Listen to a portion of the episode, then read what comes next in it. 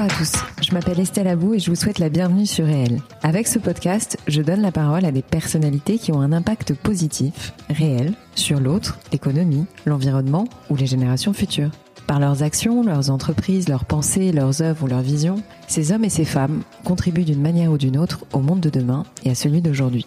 Si vous aimez le podcast et que vous voulez me soutenir dans ma démarche, la meilleure manière de le faire, c'est de vous abonner, de mettre 5 étoiles à l'épisode, de le commenter ou encore d'en parler autour de vous sur les réseaux sociaux et dans la vie réelle. Alors je vous souhaite une très bonne écoute et on y va. Le podcast est un phénomène de société et pour en parler, j'ai eu envie de faire appel à un expert du secteur. Avec cet épisode, je vous propose une conversation éclairante sur l'univers du podcast qui vit à la fois une explosion et une structuration alors même qu'il a débarqué en France il y a encore très très peu de temps. Il y a désormais un nombre incalculable d'acteurs qui tentent de faire leur place, mais ceux qui parviennent à réellement faire entrer une donnée monétaire dans l'équation, ils sont encore assez rares. Acast en fait partie, c'est une société suédoise implantée dans de nombreux pays dans la France et qui fournit à tout podcasteur, que ce soit des éditeurs ou des indépendants, un hébergement et un accès à la monétisation, donc à l'argent. Mon invité est le directeur des contenus en France d'Acast et avec lui, on a abordé l'univers des médias au sens large, ses pronostics sur l'avenir du podcast et les raisons pour lesquelles il plaît de plus en plus aujourd'hui en France, ses conseils ultra pratiques aux podcasteurs, donc ça c'est cadeau, l'aspect communautaire du podcast, l'importance des nouvelles normes de calcul d'audience et la transparence entre annonceurs et agences comme données économiques. Détrompez-vous, cet épisode n'est pas uniquement dédié aux podcasteurs ou à des gens qui s'y intéressent de plus près, mais à tout un chacun qui a juste envie de dormir moins bête ce soir. Allez, j'arrête de parler et je laisse la parole à Cédric Bégoc, directeur des contenus en France d'Acast. Cédric, merci beaucoup d'avoir accepté mon invitation euh, dans Réel. Très contente de te parler parce que tu es un professionnel du podcast. Donc je pense que ça va intéresser non seulement les gens qui ont un podcast, mais également bah, toute personne qui s'intéresse à ce secteur pour essayer de comprendre un peu mieux cette économie là qui est en plein boom depuis euh, maintenant, on va dire euh, trois ans, je pense, en France. Enfin moi je le chiffre comme ça. Mais d'ailleurs j'aimerais bien ton point de vue là-dessus. Mais avant tout ça, est-ce que je peux te demander si ça ne te dérange pas de te présenter autant professionnellement que personnellement? Eh ben, avec plaisir. Et sur le perso, tu nous dis bien entendu euh, uniquement ce que tu as envie de nous dire. Avec plaisir. Merci beaucoup Estelle pour l'invitation. Euh, merci aussi pour ce très beau podcast. Écoute, euh, moi je suis donc directeur des contenus chez Acast France. Ouais. Donc Acast France, on y reviendra sans doute au fur et Ah à oui, mesure, mais sûr. c'est une, c'est une entreprise qui s'occupe de monétiser les podcasts et qui euh, s'est fait un petit peu pour mission de créer un modèle publicitaire pour les podcasts. Mm. Donc le modèle publicitaire, c'est celui qui finance la grande majorité des médias depuis euh, Émile Girardin, je crois, 1860 et des patates en France. C'est la France qui a inventé le modèle publicitaire pour les médias d'ailleurs. c'est vrai, tu as raison, c'est vrai. On, oublie de le rappeler, mais c'est vrai. En plus. On a un grand pays de médias et de pubs, et donc évidemment, raison. Donc euh, voilà, Acast euh, crée un modèle publicitaire euh, pour les podcasts. L'idée étant de ramener vraiment la podcast money dans la poche des, des créateurs et des créatrices. Mm. Donc moi j'ai rejoint Acast à la création de l'antenne française en début 2019. Mhm. Avant ça, j'ai un long parcours euh, qui a louvoyé à travers les différents euh, postes euh, du média. Mhm.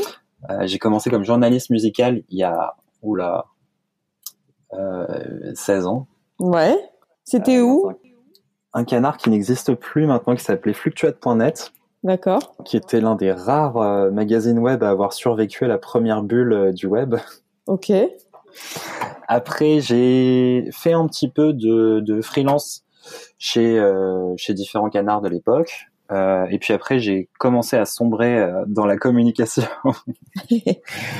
et petit à petit, j'ai vraiment passé le, le, le dark side pour euh, devenir euh, commercial. Donc j'ai passé six ans à, dans, ma- dans, dans, dans mon expérience à Ulule, euh, pardon, à Spotify, Ouais. après un passage chez Ulule. À Spotify, je vendais de l'opération spéciale pour les marques. D'accord. vraiment, j'ai appris du coup à, le discours des marques, convaincre, comprendre un petit peu le modèle des annonceurs et le, le modèle en fait des revenus médiatiques. Ok. Après Spotify, j'ai doublé l'expérience en étant directeur commercial de mademoiselle.com. Oui, Euh, je vois très bien. euh, Voilà, site de site 15-25, jeune femme, féministe, qui a vraiment été précurseur il y a 15 piges euh, quand ils sont lancés, et qui est en train de vivre une mutation justement, une, une, une refonte éditoriale reprise par euh, Mélanie Vanga. Et... Ah, c'est plus comment il s'appelle J'ai oublié son nom, mais c'est un garçon au début. Exactement, c'était Fabrice Florent. C'est ça. Podcasteur qui a créé justement Histoire de Daron, Histoire de succès. Ouais, ouais, ouais et qui a vendu son, qui a vendu Mademoiselle il y a quelques mois. C'est pas vrai, j'étais même pas au courant. Eh oui, c'était, c'était pendant, c'est tombé pendant le confinement. Si j'avais su. ok.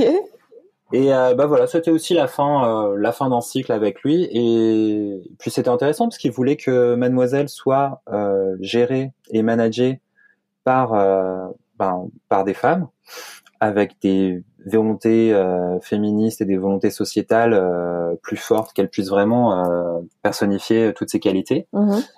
Et donc le choix s'est porté, donc c'est Humanoid, le groupe Humanoid qui a racheté Mademoiselle et qui a mis à la tête de Mademoiselle Mélanie Wanga et Marine Lenormand. Voilà, D'accord. Pour cet aparté. D'accord, ok, très bien. Du coup, c'est marrant parce que moi, je suis arrivé chez Mademoiselle beaucoup pour travailler la vidéo. Ouais. En directeur commercial, donc sur la vente de vidéos et d'influence. Et je suis sorti de là euh, passionné et persuadé qu'il fallait avancer dans le podcast. Ah, tu vois, ouais, ouais, ouais. Ben, c'est marrant ce que tu dis parce que moi j'ai fait un peu la même analyse au début. J'étais à fond sur euh, la vidéo. Enfin, il y a, il y a quelques années d'ailleurs, je me disais mais mon dieu, il faut faire des trucs, etc. Et puis quand tu vois les coûts, enfin les marges que tu, enfin que potentiellement tu peux dégager dans la vidéo et celles que tu peux potentiellement dégager dans le podcast, ça n'a rien à voir. Bah, c'est clair qu'en fait, la vidéo, c'est un marché qui a pas eu une vie facile. C'est vrai. il y a dix ans, euh, ouais. Il y a dix ans, quand ça se lance, alors il y avait déjà, il y avait de l'espace pour des créateurs, pour des nouvelles voix, ce qui est assez, ce qui résonne d'ailleurs pas mal aujourd'hui avec le podcast. Et c'est intéressant parce que ça résonnait il y a 20 ans avec les blogs. Donc une, une vraie nouvelle voix pour créer un média de consommation, mais qui soit vraiment porté euh, par des indépendants. Sauf qu'en fait, ce qui s'est passé dans la monétisation de la vidéo, c'est que très rapidement, il y a eu beaucoup d'acteurs euh, techniques, de régie externes qui sont venus et qui se sont vraiment partagé le marché un petit peu, un petit peu à la sauvage. Et du coup, ça a eu pour effet très rapidement de faire baisser les prix de vente euh, de la vidéo après un premier âge d'or où tout le monde vendait n'importe quoi. Mm-hmm. Et en fait, aujourd'hui, c'est vrai que c'est un marché où la plupart de ces acteurs n'existent plus. Ils ont laissé un marché qui a été vraiment euh, sinistré. Du coup, euh, bah, les, les, acteurs de la vidéo, l'acteur principal de la vidéo aujourd'hui, euh, Google, a vraiment eu qu'à euh, un peu se baisser pour ramasser tout ça, réorganiser et embarquer la majorité des budgets vidéo chez eux. Quoi. Et donc, du coup, c'est typiquement ce qu'on essaye d'éviter au podcast, pour le coup. Ouais, ouais. Est-ce que on peut parler, oui. Alors donc du coup, donc euh, post Mademoiselle, Acast direct, c'est ça? Il y a pas mal de, de gens qui sont chez Acast qui sont d'anciens de Spotify.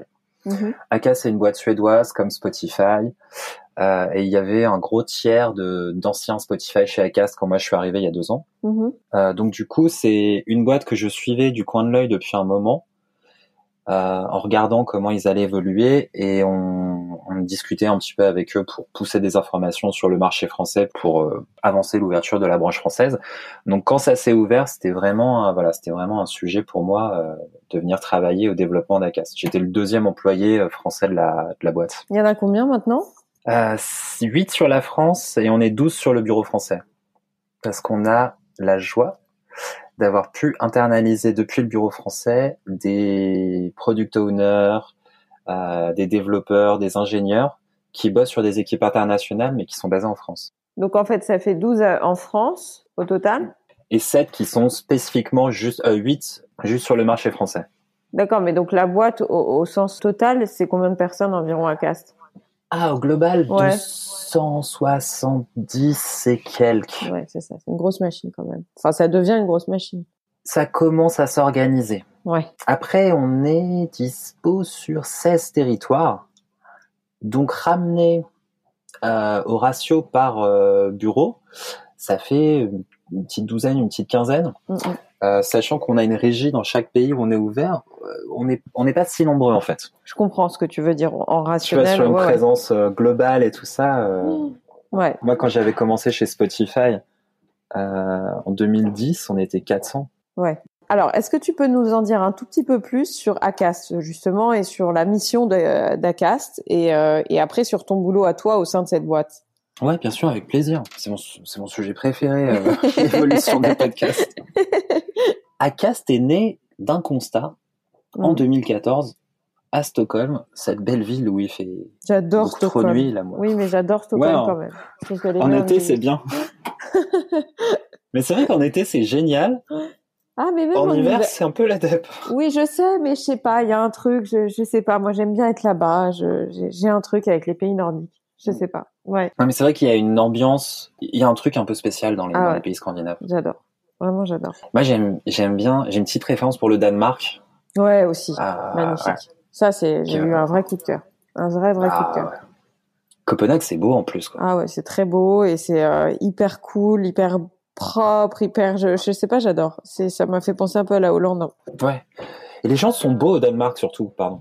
ah bah, ils sont... Je suis d'accord. Et en plus, euh, contrairement à ce que les gens pensent, je trouve qu'on mange très bien. oui. Bizarrement. Mais c'était une capitale. Euh... C'est une capitale culinaire aussi. Euh... Ils avaient le Numa, meilleur restaurant du monde pendant des années. non, non, mais j'ai beaucoup aimé. J'ai beaucoup aimé. Donc revenons à nos moutons. Donc euh, Acast, euh, boîte suédoise, qui fait un constat en 2014, c'est ça? Exactement, qui est celui euh, que les écoutes de podcast grandissent. Il y avait vraiment déjà des grosses, grosses euh, niches, des gros indépendants en Suède en 2014 qui faisaient du podcast. Ils ont toujours été un petit peu en avance sur l'audio, hein, les Suédois. Mm-hmm. Et donc, du coup, la question venait de plus juste être une plateforme technique pour aider ces podcasteurs à se distribuer, mais vraiment rentrer dans l'étape d'après qui était comment est-ce qu'on leur ramène de l'argent pour qu'ils aient une économie euh, des médias sur leur euh, sur leur podcast et qui puissent en fait pérenniser leur création et surtout en fait petit à petit euh, prendre le large, avoir des investissements, réussir à investir plus, développer leur activité. Mmh mmh et donc la question c'était comment est-ce qu'on pérennise de la création et comment est-ce qu'on injecte de l'argent dans un média? C'est facile, hein, il y a deux solutions, soit l'abonnement, soit la publicité. Mmh. C'est comme ça que les médias marchent depuis vraiment longtemps. Celui dont on sait qu'il sera toujours là, c'est la publicité. Alors Celui ça, c'est une grande question, ouais, justement. Je sais pas, tu vois. Alors ça, c'est, enfin, attention, la publicité telle qu'on l'entend, je pense qu'on reviendra là-dessus ensemble parce que ça m'intéresse d'avoir ton point de vue. Mais c'est vrai que je pense qu'on va vers peut-être un nouveau format de publicité. Ça, c'est sûr. Mais on y reviendra. Et d'ailleurs, c'est intéressant. Et donc, du coup, euh, voilà, vraiment, le modèle, ça a été euh, d'embarquer, de créer un modèle, une économie des médias, un modèle publicitaire pour le podcast. Ça s'est développé en Suède, ça a essaimé assez rapidement en Scandinavie. Euh, Acast a ouvert l'Angleterre il y a quatre ans maintenant, mm-hmm. donc deux ans après euh, la création. Les États-Unis il y a trois ans et la France il y a presque deux ans. Mm-hmm. Donc là, les dernières ouvertures, ça a été le Mexique et le Canada. Ok. Avec à chaque fois ce modèle qui est de venir voir les podcasteurs et les aider en fait à développer un modèle publicitaire à la fois en vendant euh, des spots audio, type ce qu'on peut entendre sur Spotify et Deezer, mais avec un prix euh, plus haut, mm. qui valorise en fait l'expérience podcast. On n'est pas sur un tunnel de publicité, on est sur une publicité unique en intro ou en fin de l'épisode. Mm. Et évidemment, d'accompagner le développement d'un format qui est vraiment le format star du podcast, qu'on appelle le sponsoring. Mm. Donc là, c'est le podcasteur ou la podcastrice qui écrit le script euh, pour une marque qui l'incarne. Euh, quand tout se passe bien, en plus, c'est vraiment un alignement des valeurs entre c'est la bonne marque, le, la bonne animatrice ou le bon animateur et la bonne audience. Donc, euh, il y a vraiment une réinvention de la, de la com d'influence.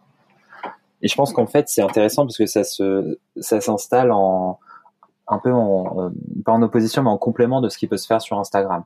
Sur Instagram, la com d'influence, ça va être un post ou une vidéo de quelques secondes en podcast, on va pouvoir travailler un discours qui est de 60 secondes, 90 secondes, et parfois, dans certains cas, tu as même des épisodes complets qui peuvent être faits en partenariat avec une marque. C'est ça. C'est ça, parce que juste pour petite précision, parce que c'est vrai que pour nous ça nous paraît euh, hyper euh, hyper compréhensible, mais c'est vrai que c'est euh, en fait un message qui est lu en amont de l'épisode par le host, enfin par la personne qui tient le podcast et qui essaye de de décrire euh, bah, le lien entre euh, lui, ses valeurs et la marque en question, tout en essayant de valoriser les produits du sponsor. Quoi. Exactement. Et ce qui est intéressant, c'est qu'on est encore au tout début de l'histoire, nous, sur euh, le sponsoring en France. Moi, je vois ce que font les petits copains outre-Manche. Il y a un podcasteur qui est très drôle, qui s'appelle Adam Buxton. Ouais. Lui, il prend son ukulélé et il fait des chansons pour les sponsors. Et donc, des fois, il a et des fois, il a des sujets un peu chiants, genre abonnez-vous à The Economist, pas sexy. et ben lui fait une petite chanson en faisant des blagues et tout ça pendant euh, une minute, et c'est ultra marrant. Et les gens commentent sur ses réseaux sociaux pour lui dire j'ai vachement aimé ton sponsor et tout ça. Donc il y a une approche créative encore à, installer en France pour euh, pour déjà rendre les sponsoring plus sympas, parce que le but c'est vraiment pas juste d'implémenter une pub, euh, encore un nouveau format pub, j'ai envie de dire. Euh, mais c'est vraiment de se dire comment est-ce qu'on peut euh, utiliser ce terrain, ce nouveau terrain vierge, pour faire des trucs un peu plus sympas. Les marques, elles sont assez preneuses de ce genre de démarche. Bah, D'autant qu'en plus, on, va peut-être en parler, mais en fait, sur Acast, on retrouve, euh, excuse-moi, je, je, fais un pont entre deux trucs, mais d'une part, il y a quand même des marques qui ont leur propre podcast, mhm. type euh, Guerlain. Enfin, je me souviens, euh, Guerlain avait fait une série de podcasts qui cherchait à représenter la femme Guerlain, donc ils, ils faisaient des suites d'interviews d'actrices, d'auteurs, voilà, de femmes, par Augustin Trapenard, je crois à l'époque c'était. donc il y a le podcast de marque qui maintenant commence à émerger. Sous réserve qu'il y ait une vraie raison d'être, on va dire ça comme ça. Ouais. Pour pas faire un podcast pour faire un podcast. Après, il y a aussi les sur Acast. Là, pour le coup, il y a autant d'indépendants type moi, par exemple, ce qu'on appelle des podcasts, euh, des podcasts natifs. Et puis après, il y a des podcasts euh, de journaux, de médias existants, etc. Il faut Exactement. distinguer les deux. Ouais. Ouais, il y a trois typologies en France.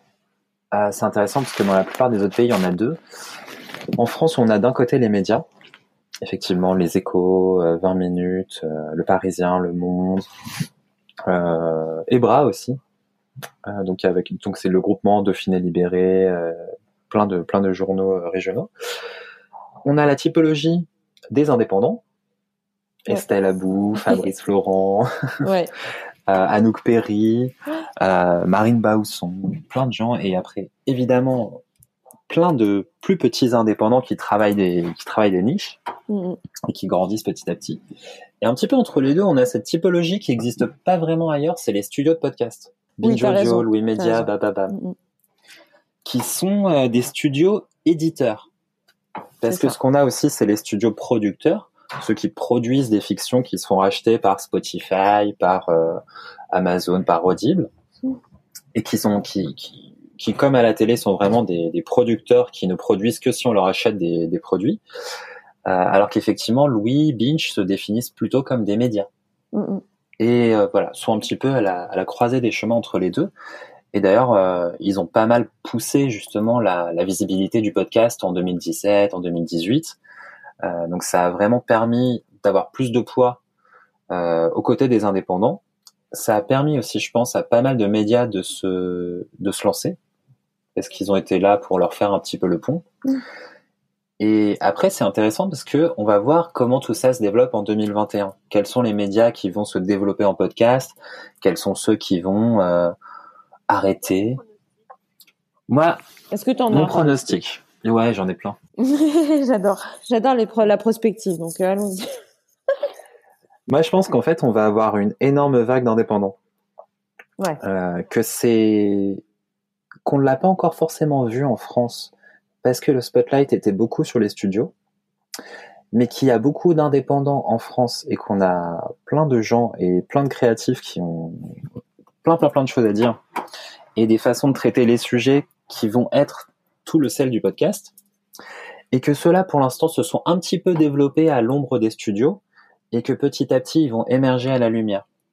Et que cette vague d'indépendants c'est celle-ci qui va porter euh, une grosse partie du podcast sur les années à venir. Si je puis me permettre, en plus, je me permets d'interrompre, mais c'est surtout que, tu vois, moi, j'ai même observé des gens qui n'avaient rien à voir avec les médias, qui ont une profession libérale, qui ont, euh, je sais pas moi, des avocats, euh, des thérapeutes, tu vois, tout un tas de gens, en fait, qui se disent, attends, ce truc-là est exceptionnel parce que c'est le nouveau blog, tu vois, enfin, mm. d'une certaine manière, et, ça leur permet de créer du contenu. Alors, ils savent pas forcément comment s'y prendre, mais en même temps, euh, comme j'ai envie de dire, comme tous les indépendants, tu vois, moi aussi euh, au début, euh, malgré mon petit bagage de journaliste, j'avais pas du tout, j'ai aucune notion du podcast. Enfin, si ce n'est que j'en écoutais aux États-Unis. Ouais. Mais c'est vrai que là, je, je, te rejoins, il y a plein de gens qui viennent à ce média et qui sont pas du tout médias. Ouais. Et c'est ça qui est super intéressant. Mm, mm. Parce que tu, le parallèle que tu fais avec les blogs, il est, il est, il est ultra pertinent Mm. Euh, moi, je me souviens à l'époque quand Maître Eolas, je sais pas, c'était le premier blogueur euh, qui était avocat à, la barre. Il venait donner en blog son avis sur les lois qui passaient, sur les euh, problématiques légales ou sociétales, et qui venait éclairer tout ça de son œil d'avocat. Ouais. C'était le genre de contenu qu'on ne voyait, qu'on ne lisait jamais avant dans un média traditionnel. Ça. Et autant en vidéo, il y avait un, une barrière un petit peu à, à la vidéo qui était fallait maîtriser un petit peu la technique, le montage vidéo, tout ça, ce qui ce qui fait qu'on a eu beaucoup de gens qui étaient experts de la vidéo, des monteurs et tout ça. Norman c'était un monteur à la base, euh, ou de gens un petit peu de la scène. Mm, mm. Et ça a été, même si petit à petit c'est vraiment devenu aussi un média d'indépendant, le podcast a beaucoup moins de barrières techniques à l'entrée. Bien sûr, c'est très très intuitif comme truc. Ouais. Mm, ce qui va être, euh, par contre, l'autre problématique, c'est que émerger en podcast, c'est moins facile aussi. C'est très compliqué. Mais tout comme euh, j'ai envie de dire, à l'époque, c'était galère aussi pour le blog, hein, finalement. Ouais, mais il y avait moins de blogs. Oui, il y en avait moins, ouais. Mais là, c'est très compliqué. Bah, d'ailleurs, ça m'intéresse de t'entendre là-dessus. Quels sont les moyens d'émerger En fait, euh, alors attention, hein, il y en a 200. Mais selon toi, je sais pas, demain, il y a un podcasteur qui veut se lancer, tu lui conseilles quoi? Euh, C'est toujours intéressant parce qu'il y a vraiment une recette pas une recette par podcaster, mais euh, il y a différentes typologies. Mm-hmm. Euh, pour des gens qui, en fait, pour des gens qui ont déjà un peu des réseaux sociaux, qui sont des, qui ont déjà des petites communautés Instagram, pas forcément 2000 personnes, mais même 100, 150, 200, ne serait-ce que ce soit les potes, des gens qui ont déjà une vie sur le web, de vraiment pas du tout hésiter mm-hmm. à demander aux amis, aux potes de partager les épisodes, de partager le podcast. C'est encore aujourd'hui, euh, malgré ces effectivement deux ans, trois ans euh, de développement, c'est encore un média de bouche à oreille. Donc ça, c'est vraiment l'étape numéro un. Réussir à construire une communauté autour de soi, c'est la première base pour commencer à faire émerger son média. Après, évidemment, un des points phares, le plus important, c'est le contenu. C'est-à-dire qu'il faut euh, faire quand même un petit peu attention à, à monter, avoir un son propre. Vraiment les, les minimums requis techniques. Faut pas qu'il y ait de souffle, faut pas qu'il y ait de bruit de fond, ce genre de choses. Mais une fois qu'on a un contenu propre, bien se poser la question tout le temps de est-ce que les gens, qu'est-ce qu'ils vont en penser, euh, prendre des feedbacks. Est-ce qu'il faut que je coupe? Est-ce qu'il faut que je raccourcisse? Est-ce qu'il faut que j'allonge? Euh, Trouver son ton. Ça, ça se fait pas à l'épisode 1, ça se fait à l'épisode 10, mais mm. petit à petit, faut, faut pas oublier ça. Mm. Et après, en fait, une fois qu'on a commencé à, à, à, engranger tout ça, euh, là, l'intérêt, ça va être déjà de venir euh, nous poser nous poser la question, mais effectivement essayer de commencer à avoir un petit peu euh, des échanges de visibilité avec d'autres podcasteurs. Donc pas du tout hésiter à aller contacter d'autres podcasteurs qui sont un petit peu du même euh, dans le même tonneau quoi. Allez pas directement contacter Charlotte Pudlowski en lui demandant de faire un échange de visibilité avec émotion, ça va pas ça va pas fonctionner tout de suite. Mm. mais voilà, commencer à travailler vraiment ce côté communautaire. Ouais. Et en fait, je reviens dessus, mais comme, les blogs il y a 20 ans, les blogueurs s'échangeaient des audiences, comme les youtubeurs il y a 10 piges, ils se faisaient des feats, ils s'invitaient les uns les autres, ils s'envoyaient les uns vers les autres. Et en fait, on réinvente pas du tout euh, le beurre euh, en podcast. Il faut réutiliser ces techniques-là. Essayer d'avoir un petit peu de RP. Donc il y a des choses faciles. Il y a Podmust en France. Euh, il y a Radio Tips géré par Samia Basile. il y a des médias qui s'intéressent uniquement au podcast. Il y a Télérama qui a une rédac podcast, il y a Slate qui a une, une rédac podcast. Mm. Euh, le Monde aussi euh, commence à monter euh, de la critique de podcast. Donc vraiment pas hésiter à faire un petit communiqué de presse, leur envoyer. Et après, nous, on, côté Acast, on a la chance de pouvoir discuter assez régulièrement avec Apple Podcast. Donc on leur pitch des podcasts. Mm-hmm. Mais en fait, ça, tout le monde peut le faire. Mm-hmm. Donc n'hésitez pas aussi à pitcher vos podcasts chez Apple Podcasts. Donc, euh, ils ont un document de soumission. Mm. Euh, donc voilà. Et puis à côté de ça, essayez aussi de le faire chez Deezer, euh, chez Spotify, chez les autres applis de podcast, Podcast Addict, ce genre de choses. Mm, mm, mm. Mais le, la base, c'est la communauté. Ouais, bien sûr. Réussir à faire grandir la communauté.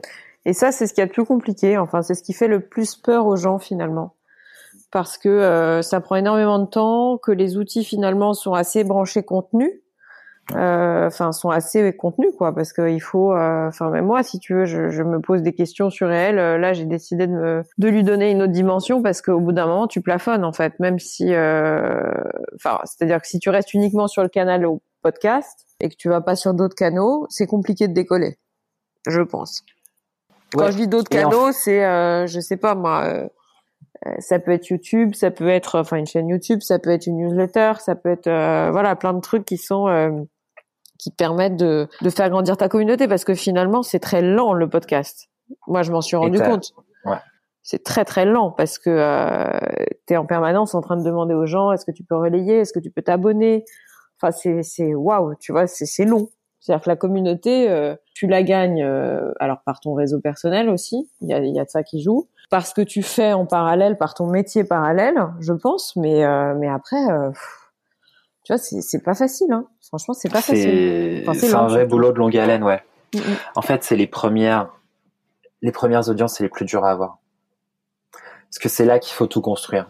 Ouais. C'est là qu'il faut poser les fondations, c'est là qu'il faut embarquer les gens dans, dans ton aventure. Ta première communauté, la plupart des gens, ils savent même pas ce que c'est un podcast, donc faut leur expliquer. Je m'en souviens bien. Boeuf. Ouais, ouais, ouais. C'est Pénélope Boeuf qui disait, euh, mon podcast, je l'ai porté sur ma tête pendant un an. Je me souviens, mais elle est quand même incroyable parce que c'est franchement une des nanas, la seule qui a fait de l'affichage publicitaire. Je la trouve extraordinaire, Ouais. Pénélope. J'ai d'ailleurs fait son podcast la semaine dernière, on a, on a échangé. Elle est incroyable. Mais, euh, Mais c'est une boule d'énergie, elle est incroyable, cette Ouais. nana. sportive de haut niveau, je l'appelle. Ouais, C'est vraiment. Une, mentale. Mais elle a une capacité, ouais, de motivation, de volonté C'est qui impressionnant. est hallucinante. Impressionnant. Elle te motiverait un troupeau de, un troupeau de, je sais pas quoi d'ailleurs, mais elle est impressionnante. ouais. Mais c'est vrai que c'est, voilà, l'exemple Pénélope Boeuf. Si vous, si vous C'est vrai que c'est voulez, un bon exemple. Ouais. Bah, ça tombe bien. que ferait Pénélope Boeuf à ma place, ben, en fait, ça. Ça tombe bien, je la diffuse euh, prochainement. Tu vois. Enfin là, on enregistre, euh, donc ce sera un peu postponé par rapport à ce que je dis maintenant avec toi, mais ce sera avant. Mais effectivement, je la diffuse. euh, Enfin, je diffuse son podcast bientôt. Et c'est un super exemple. Et en fait, ce que je disais, c'est pour rebondir sur euh, ce que toi tu disais, effectivement, les newsletters, c'est un super outil. Mm. Ça permet de garder le contact. Mm. Instagram, c'est l'outil préféré des podcasteurs Ouais. parce que ça permet de ramener un petit peu de visuel dans cet univers qui est très euh, audio. YouTube, c'est pas du tout inintéressant, Mm, mm. mais je pense que le piège, c'est de pas mettre l'intégralité de ces épisodes sur YouTube. Mm, mm. Parce que, par exemple, une vidéo YouTube, c'est vu en moyenne pendant deux minutes. Un podcast, c'est écouté en moyenne pendant 26 minutes en France. Donc, du coup, si vous mettez l'intégralité de vos épisodes sur YouTube, eh ben, déjà, vous pouvez pas les monétiser puisque YouTube ne monétise que à travers son système. Donc, c'est, vous gagnez moins de sous. Mais surtout, les gens vont sans doute pas l'écouter jusqu'à la fin. Mm, mm. Euh, ça, c'est un truc que fait Fab Florent sur Histoire de Daron. Avant, il avait tous ses épisodes sur YouTube. Maintenant, il met juste les 5-10 premières minutes. Hey, I'm Ryan Reynolds. At Mint Mobile, we like to do the opposite of what Big Wireless does. They charge you a lot, we charge you a little. So naturally, when they announced they'd be raising their prices due to inflation, we decided to deflate our prices due to not hating you. That's right. We're cutting the price of Mint Unlimited from $30 a month to just $15 a month. Give it a try at mintmobile.com slash switch. $45 upfront for three months plus taxes and fees. Promo for new customers for limited time. Unlimited more than 40 gigabytes per month. Slows. Full terms at mintmobile.com. Et il dit aux gens, pour écouter la suite, retrouvez-moi sur une app de podcast et tu trouves ça dans les, dans les liens. Mm.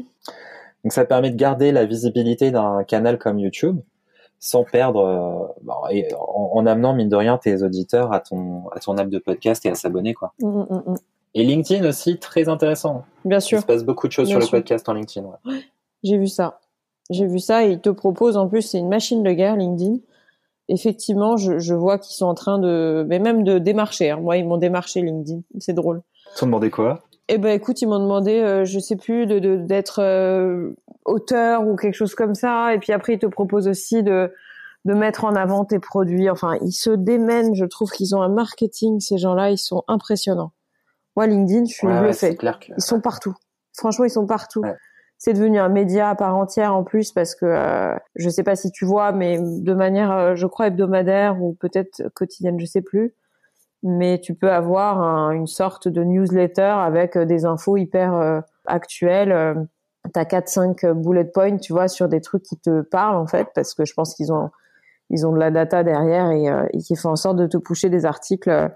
Voilà, donc c'est à la fois un média, à la fois un réseau. Enfin, c'est euh, d'une puissance. euh, et là, ils se lancent dans la formation gratuite. Voilà. ouais, ils ont tout compris. Ouais, franchement, ouais.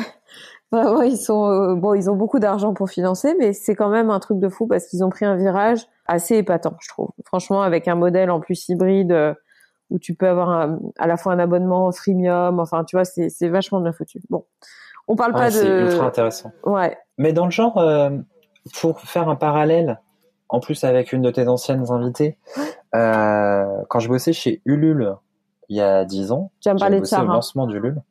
Exactement. Ouais. Sarah, effectivement, qui était aussi une ancienne, une ancienne d'Ulule. Euh, dans le lancement des projets Sarah Korn, hein, en crowdfunding. Sarah Korn. Ouais.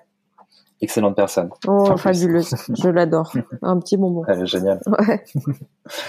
Et du coup, au lancement de projet, il y a dix ans, je me confrontais effectivement aussi à des porteurs de projets qui avaient des super contenus, des super idées, et qui euh, se demandaient aussi comment créer les premières communautés des gens qui allaient euh, Mm, mm, investir des sous, euh, leur donner des, des soutiens pour euh, que leur projet prenne vie. mm. Et on avait beaucoup qui se disaient, je vais faire de la RP et euh, mon projet il va apparaître sur euh, Télérama et tout le monde va venir me donner des sous.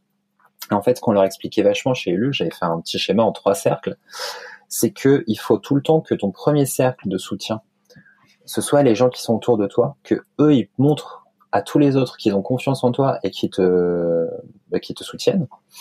Et puis après, tu as un deuxième cercle qui sont les gens un peu plus éloignés, des contacts pro, des, tes contacts de réseaux sociaux et qui se rendent compte de ce que tu fais et qui s'y intéressent.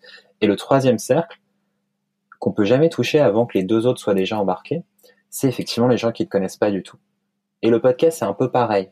Avant de pouvoir toucher des gens qu'on connaît pas du tout, il faut qu'il y ait eu des relais, euh, des- du bouche à oreille, des posts LinkedIn, des, des, des Instagram, du, du discours qui n'a pas été créé par toi et qui va petit à petit, euh, voilà. Qui d'ailleurs souvent est assez différent de ce que tu as pu penser. Enfin, moi, j'ai eu des belles surprises. Ouais. Et puis en plus, c'est c'est bien parce que ça permet au contenu de vivre à travers sa communauté. Donc c'est quand même, euh, c'est quand même une marge d'évolution. euh, intellectuellement, c'est hyper enrichissant. Enfin vraiment, moi, Ouais. je, je me nourris beaucoup de de l'interprétation que la communauté peut se faire de ton podcast, de la manière dont tu fais les choses. Parce que moi, finalement, tu les fais, mais moi, je me rends pas compte du tout, si tu veux, de comment c'est interprété, euh, comment c'est vécu. Et c'est un média très intimiste, donc euh, forcément euh, qui appelle à, l'empathie. On va dire ça comme ça. Mais il y a, ça c'est vraiment une de mes, une de mes, une de mes, petites marottes sur pourquoi le podcast est en train d'exploser. C'est qu'il y a effectivement cet aspect média communautaire, euh, communautaire dans le sens euh, noble du terme. euh, mais vraiment, c'est une proposition éditoriale d'un créateur ou d'une créatrice qui est suivie par une audience qui va venir lui poser des questions, qui va venir lui dire tu devrais faire ci et ça, ce serait pas mal. Je prends même l'exemple de Lorraine Bastide sur la poudre. Sur les premiers épisodes, il n'y avait pas forcément beaucoup de personnes racisées. Et donc petit à petit, sa communauté lui a fait remonter euh, ça. Et elle a modifié au fur et à mesure. Euh, elle a fait des choix conscients pour ouvrir euh, la poudre à plus de diversité et d'autres problématiques. Et en fait, souvent, ça se passe comme ça en podcast. Et je pense que c'est là où le podcast s'est construit Bien sûr. on a un- le podcast français est très sociétal un petit peu par euh, par essence en tout cas historiquement ça va sans doute devenir un peu plus mainstream un peu plus humour on va sans doute avoir un peu plus de trucs de sport de, de- voilà ça va se, se diversifier mais il s'est vraiment construit je pense à l'ombre des médias traditionnels Mm, tous les sujets qui n'étaient pas traités en médias traditionnels ou des angles qui n'étaient pas pris ou alors des conversations qui n'étaient pas poussées jusqu'au bout parce qu'on n'avait pas le temps et ben du coup elles ont trouvé leur place en podcast mm. et c'est intéressant parce que la plupart des médias qui se mettent au podcast ils y viennent pour retrouver des formats long grid. C'est les, les, les longs articles qui mettent 20 minutes euh, à lire. Bon, bah là, ils les font écouter Mm. parce que ces articles ne sont plus lus sur les sites. Donc c'est voilà, on retrouve clair. un média de long terme Ouais, et oui. ça fait du bien, mine de Ah rien. oui, ça après. fait du bien. Oui, donc on, on parlait d'Acast euh, juste sur le modèle, si tu veux, pour que les gens comprennent bien. Donc il y a une partie effectivement de diffusion. Donc vous vous chargez pour les podcasts de les diffuser, c'est-à-dire qu'aujourd'hui il faut remettre un peu les choses dans leur contexte parce que j'essaye d'expliquer le truc de manière un peu euh, abordable au sens où voilà, quand on a un podcast, l'essentiel étant qu'il soit le plus multidiffusé, on va dire ça comme ça. Et aujourd'hui les plateformes de diffusion, je ne sais même plus combien il y en a tellement il y en a. D'ailleurs, Il y en a euh, des centaines. voilà, j'ai l'impression qu'il y en a euh, une qui s'est créée euh, tout- tous les mois, quoi, depuis que le podcast existe, euh, en France en tout cas. Et en parallèle, Acast se charge aussi donc euh, de la partie régie publicitaire. Et c'est vrai qu'aujourd'hui, comment tu te positionnes sur le marché? Est-ce que, euh, bon, si ça te gêne d'en parler, on n'en parle pas. Mais c'est vrai qu'il y a des concurrents qui font ça aujourd'hui. Il y a d'autres, euh, il y a d'autres personnes qui se chargent aussi de diffuser et de monétiser. Après, j'ai un peu l'impression que vous êtes, euh, on va dire, euh, alors je sais pas. À vrai dire, j'ai pas envie de te, te flatter uniquement. Euh, c'est, ce serait bête de dire ça, mais est-ce que tu te considères comme le leader? Enfin, est-ce que tu considères qu'Acast est le leader dans ce secteur-là? Écoute, on a travaillé comme des zinzins depuis un an et demi euh, pour y arriver, mais je pense que oui. D'accord. Pourquoi? Je vais. Ouais, les critères je du leadership, en fait, c'est ça, c'est intéressant aussi de savoir. Quels sont les critères du leadership? Enfin, pourquoi vous êtes le leader? Pour moi, il y a trois éléments qui sont euh, qui sont super importants. Mm. Le premier, en fait, c'est que il faut donner les bons outils aux podcasteurs et il faut donner les bons outils au marché pour pouvoir investir. Mm. Et en fait, ce qu'Acast a fait dès le début, euh, en 2014 en Suède, c'est de créer une techno d'insertion publicitaire de podcast, c'est-à-dire que au lieu d'enregistrer les, les publicités en dur dans le fichier audio et qu'elles restent là à tout jamais, donc si on écoute des vieux épisodes de Serial, un podcast américain de 2015, on a des pubs qui datent de 2015 aussi. Donc l'idée, ça a été de créer vraiment un système d'insertion dynamique. Donc euh, à la fin d'une campagne, ça change automatiquement, qu'on puisse monétiser les écoutes d'épisodes qui datent d'il y a deux ans, trois ans avec des campagnes de maintenant, pour que le créateur ou la créatrice gagne de l'écoute, gagne de l'argent sur toutes ces écoutes passées, présentes et euh, Inch'Allah futures. Ce système-là, en fait, il est ultra complexe. Mm. Nous, ce qu'on fait, c'est du ce qu'on appelle du vrai dynamique, c'est-à-dire qu'à chaque requête, euh, chaque demande d'un épisode, on va interroger un serveur pour insérer la publicité. Mhm, Euh, à ma connaissance, on est la seule boîte du monde à le faire à ce niveau-là. Et en fait, pourquoi c'est important? Parce que ça, c'est structurant. Ça, ça permet d'aller dire aux différentes agences sur le marché qu'on va pouvoir respecter tous les ciblages, toutes euh, leurs euh, problématiques de livraison, de capping. Le capping, c'est pour éviter que le même utilisateur prenne trop souvent la même pub. Mm. Et pouvoir en fait intégrer le podcast dans leurs habitudes d'achat, euh, que ce soit display, les bannières, ou vidéo, ou leurs autres habitudes d'achat sur le web. Et rien que ça, quand on a lancé la régie en septembre 2019, ça a ouvert un nombre incalculable de portes dans les agences. Et après, à côté de ça, il y a l'audience, la mesure de l'audience. Donc nous, on est arrivé en France avec euh, la certification IAB. Ouais. C'est la certification internationale des chiffres de podcast. Donc c'est vraiment une mesure des écoutes de podcast. Ça veut dire l'IAB, pour résumer, ça, il faut qu'une écoute fasse minimum une minute pour être comptée. Mm. Quand c'est un téléchargement, il faut qu'il soit fait à 100%. mhm. Si c'est fait à 97%, il sera pas compté parce qu'en plus il est pas euh, lisible sur euh, 9 dixièmes des plateformes. Mm. Euh, on filtre aussi tout ce qui est IP frauduleuse, spiders, bots euh, qui sont identifiés par l'IAB, Mhm. sachant que 90% du trafic du web c'est des bots. C'est super important de filtrer ça. Ça, c'est clair. D'autant Et qu'il y a eu pas mal avant- d'audience mytho à une époque quand même, non? Tu penses Ah pas qu'il y a bah eu ouais. un peu d'audience mytho au sens... Mais alors, est-ce que c'était volontaire euh, de la part de certains podcasteurs ou pas? Mais est-ce qu'il y en a pas qui ont profité de ce truc-là tu, pour euh, augmenter leurs audiences de manière un peu frauduleuse, entre guillemets? C'est possible. Après, je pense que globalement, ça a été fait euh, sans mauvais esprit. Mm. En fait, moi, quand j'étais directeur de directeur commercial de Mademoiselle, Mm. on utilisait plusieurs hébergeurs pour les podcasts. on voyait des différences de 1 à 10 dans les statistiques.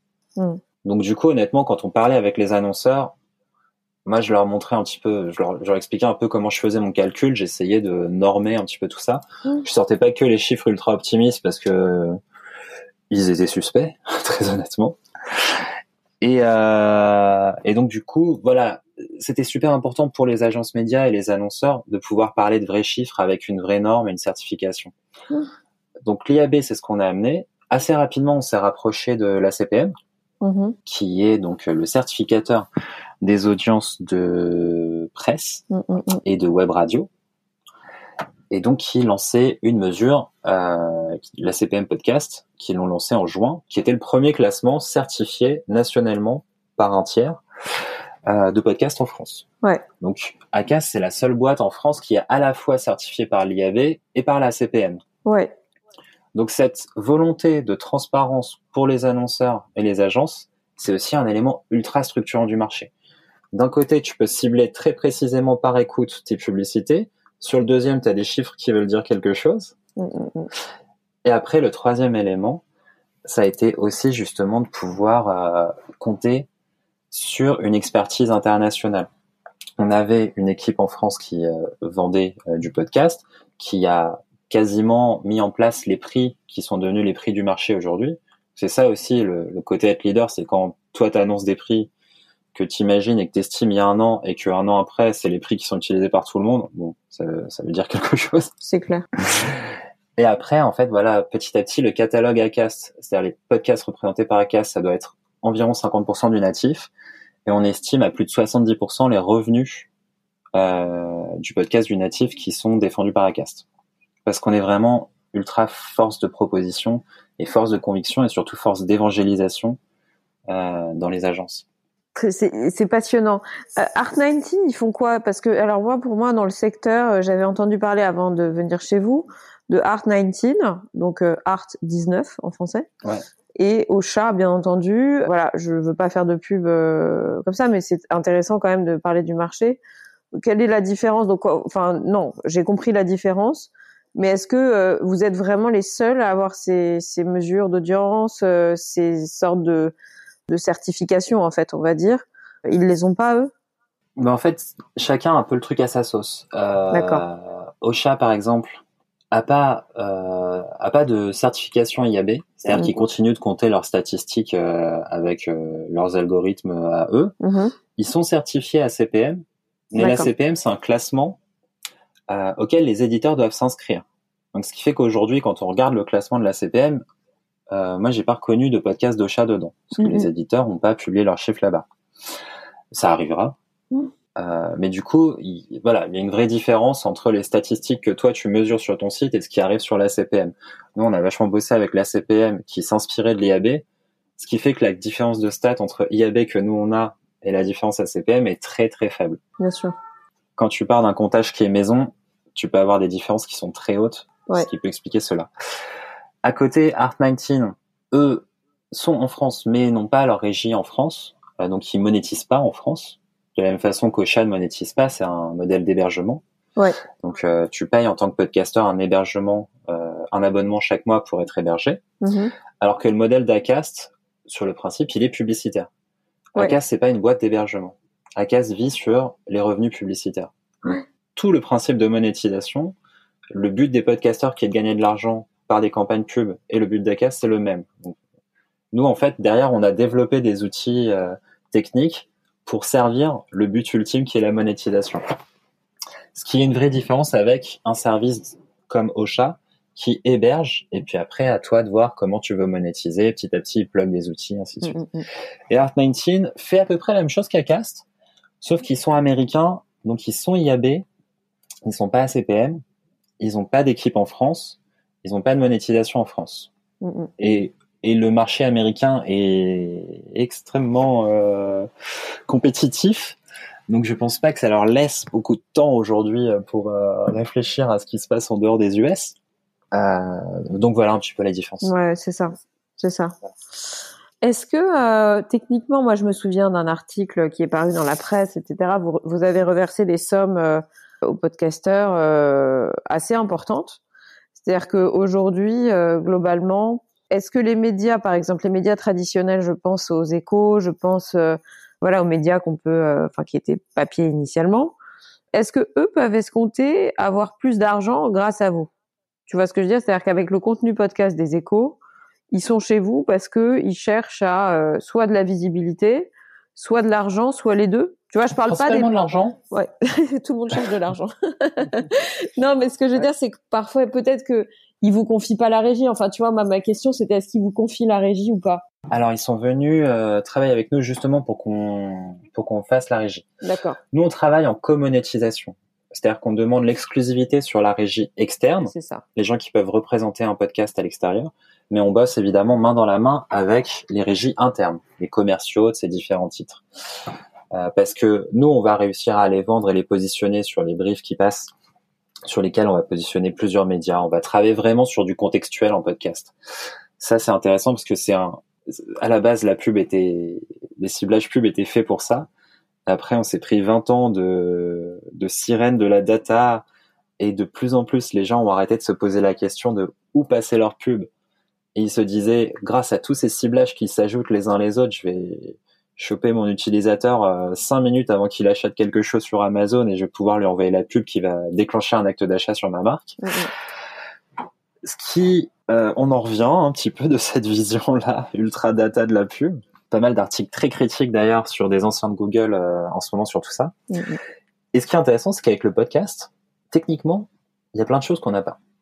Ah, c'est pas basé sur du cookie comme les sites web. On n'a pas la plupart des informations de l'auditeur. Mm. Donc ce qu'on a comme information, c'est ce qu'il est en train d'écouter. Et mine de rien, ça, ça marie-condoise un peu le, le, mm, les mm, mm. problématiques du podcast Bien sûr. en revenant à l'essentiel, qui est qu'est-ce que tu écoutes et qu'est-ce qu'on pourrait mettre comme publicité qui fonctionne sur ce type de contenu? C'est clair. Et ça, ça fait du bien aussi de revenir en fait au fond, quoi. Bien sûr, c'est évident. Et Cédric, on va arriver à la fin de l'interview, figure-toi, parce que ça fait déjà euh, trois quarts d'heure qu'on est ensemble. Écoute, je, je, pose toujours la même question à mes invités en fin d'interview. Enfin, il y a trois questions, à vrai dire, euh, que je pose de manière récurrente. C'est leur vision de la France. en sachant que c'est une question volontairement large pour te laisser euh, une part de spontanéité la plus pleine et entière. Ensuite, il y a une, il y a deux autres questions, c'est un coup de cœur et un coup de gueule. T'es pas obligé d'en avoir. Et puis ça peut être hyper diversifié, c'est-à-dire que moi les coups de cœur, il y a des gens qui me parlent d'une rencontre, il y a des gens qui me parlent d'une pièce de théâtre, d'un livre, d'une chanson, euh, d'une série, enfin tu vois, c'est très varié. Et le coup de gueule, euh, bah, c'est un coup de gueule quoi, tu vois, enfin c'est un coup de gueule gentil, pas gentil, mais un coup de gueule quand même. Avec plaisir. Euh, ma vision de la France, c'est marrant parce que ça a vachement changé. En plus j'ai bossé dans des boîtes internationales, plus j'ai plus j'ai kiffé la France. euh, non pas que j'aime pas les autres pays, ouais. mais c'est vrai que quand tu vas ailleurs, tu te rends compte de la chance qu'on a. Bah ouais. Ouais. Bah ouais. D'accord. Et, et, du coup, c'est vrai que voilà, j'ai retrouvé euh, un peu l'amour de la France en, en bossant avec euh, en bossant avec d'autres pays. Mmh. Et en plus, pour moi, moi je, moi, je suis vraiment fasciné par les médias. Je fais toute ma carrière dans les médias. Mm. C'est un pays qui est ultra intéressant mm. parce qu'on est ultra créateur. on a, euh, on, on, a, je sais plus, genre 60, 75 000 titres de presse en France. Mm. Et il y en a euh, 3000 qui se créent chaque année, un truc comme ça. C'est hallucinant euh, la création médiatique qu'on a en France. Elle est très variée.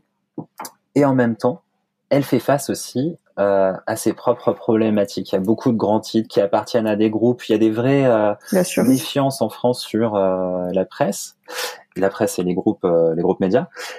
Et petit à petit, je trouve qu'en fait, ce, ce, pays et ses groupes essayent vraiment de se poser les bonnes questions pour retrouver la confiance euh, des gens qui consomment des médias. Et je trouve que c'est assez vivant. Alors, on a plein de choses encore, plein d'évolutions. Mm mais je trouve que c'est assez fascinant euh, la consommation et la production des médias en France. Je suis d'accord. Je suis d'accord, c'est assez fascinant. Le coup de cœur. Ouais. Ah bah écoute, on va faire un coup de cœur podcast, alors réel évidemment. T'es gentil. c'est super objectif, merci beaucoup. Voilà. merci quand même d'avoir fait l'effort, je trouve ça cool. non, mais, non, mais en plus, c'est vrai que je t'ai découvert assez, euh, assez tardivement, moi. Ouais, bah écoute, on n'arrête pas de me le dire en ce moment, je sais pas pourquoi, mais les gens me découvrent tardivement alors que ça fait euh, bientôt trois ans, tu vois. ouais, c'est le, tu vois, c'est le fameux troisième siècle. Ouais. Euh, troisième cercle, pardon. Exactement. besoin de. Exactement. Moi, c'est par Sarah justement que je t'ai, Sarah Korn de Ulule. Ouais. Enfin, qui maintenant travaille avec Marc Ménassé pour un fonds d'investissement à impact. Ouais. Absolument, qui ne travaille plus du tout pour Ulule. Rappelons-le d'ailleurs, super interview d'ailleurs avec euh, avec Sarah. Ouais, elle est, elle est ultra intéressante, elle est brillante. Très très brillante. Ouais, c'est vrai. Un autre coup de cœur euh, en podcast aussi, histoire, euh, histoire que ce soit pas complètement. euh, c'est l'envers du décor. Le podcast du Huffington Post. Je vois très bien, il est top. T'as raison. Ouais. Bah du coup, écologie, je trouve que c'est très malin. Ouais. C'est vrai. Et ça fait du bien de revenir pendant 20, 25 minutes sur des sujets qui sont pas toujours évidents. Ouais. Mais ils prennent le temps, voilà, d'expliquer.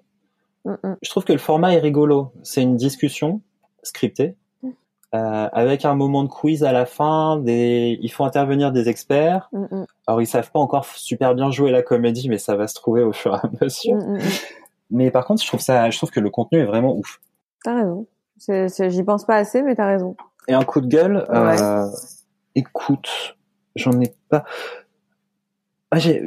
Si, en fait, ce serait bien, pour le bien de toute la scène podcast, effectivement, que, euh, que tout le monde soit un peu plus, effectivement, transparent et soit dans la structuration du marché. Euh, c'est vrai que cette année, ça a été une année un peu de crispation, euh, même en termes monétaires, quoi. Et ça a été euh, compliqué et tout le monde en, en a souffert. Ça s'est ressenti. Alors nous, on- ouais. Alors on est content chez Acas parce qu'effectivement, on a quand même réussi à, à travailler cette monétisation. Sur une première année, la régie elle a ouvert en septembre et euh, cinq mois après, en mars, on a eu un confinement. Mm, mm, mm. Donc c'était pas une évidence. Euh, on est arrivé à là avant la fin de l'année, on aura reversé un million d'euros aux podcasteurs en France, ce qui est encourageant, mais ce qui n'est qu'un premier jalon, Surtout que, ouais. puisque euh, C'est- La question que je t'avais posée, c'est oui, mais à combien de podcasteurs Parce que Ouais. un million à deux, c'est cool, mais un million à plusieurs, c'est moins. ouais. mais en, en France, on défend quelque chose comme 600, 700 podcasts, Ouais, c'est ça. euh, donc qui ont toutes des tailles aussi très différentes. Mm, mm. Donc le niveau de monétisation varie, et après un million sur une année, ça fait un peu plus de 100 000 euros par an. C'est ça. Donc c'est intéressant. Un million sur une année, ça fait 100 000 euros par an, c'est-à-dire pour euh, tu, tu parles de Euh, quoi 100 000 euros par mois, pardon. Oui, oui, oui, d'accord. Ouais, ouais. Et en fait, 100, 100, 110 000 euros par mois, finalement, ramené à la taille d'un marché, c'est encore naissant, c'est Bien encore sûr. émergent. Bien sûr. Donc l'idée, c'est d'aller beaucoup plus loin. Mm. À titre de comparaison, Acast a reversé 100 millions d'euros à tous les podcasteurs au niveau internet, en Europe, pardon, les quatre dernières années. 100 millions d'euros. en- Ouais. D'accord. Donc il y a encore une grosse marge de progression, Mm, mm. euh, qui est le, le, le but. Et surtout, en fait, il y a beaucoup de, il y a beaucoup de sous qui sont investis en audio en France. Alors pas forcément encore en audio digital, beaucoup en radio.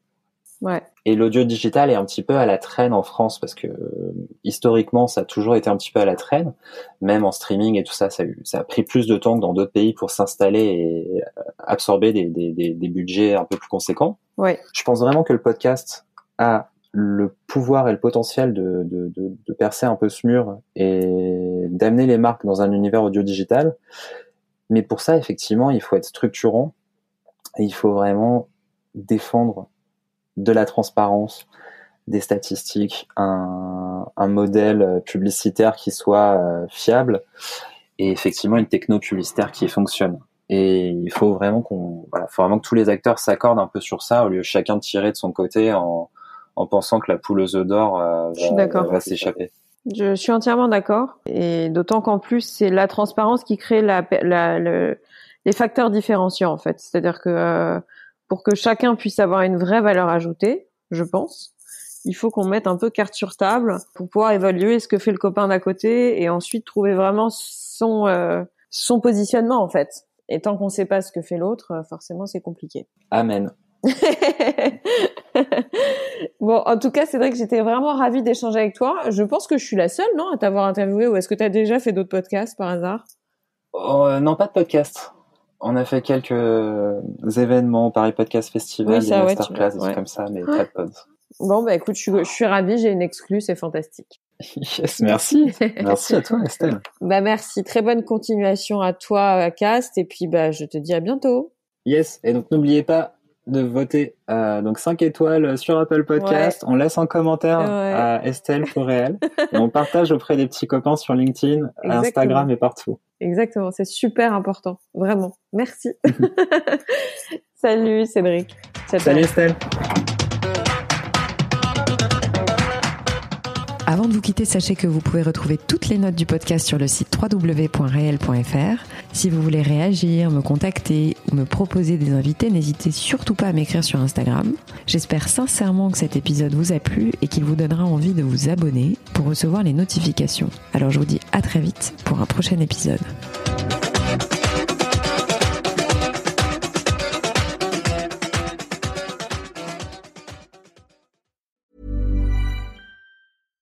When we're on a budget, we still deserve nice things. Quince is a place to scoop up stunning high-end goods for 50 to 80% less than similar brands. They have buttery soft cashmere sweaters starting at $50, luxurious Italian leather bags, and so much more. Plus, Quince only works with factories that use safe, ethical, and responsible manufacturing. Get the high-end goods you'll love without the high price tag with Quince. Go to quince.com slash style for free shipping and 365-day returns.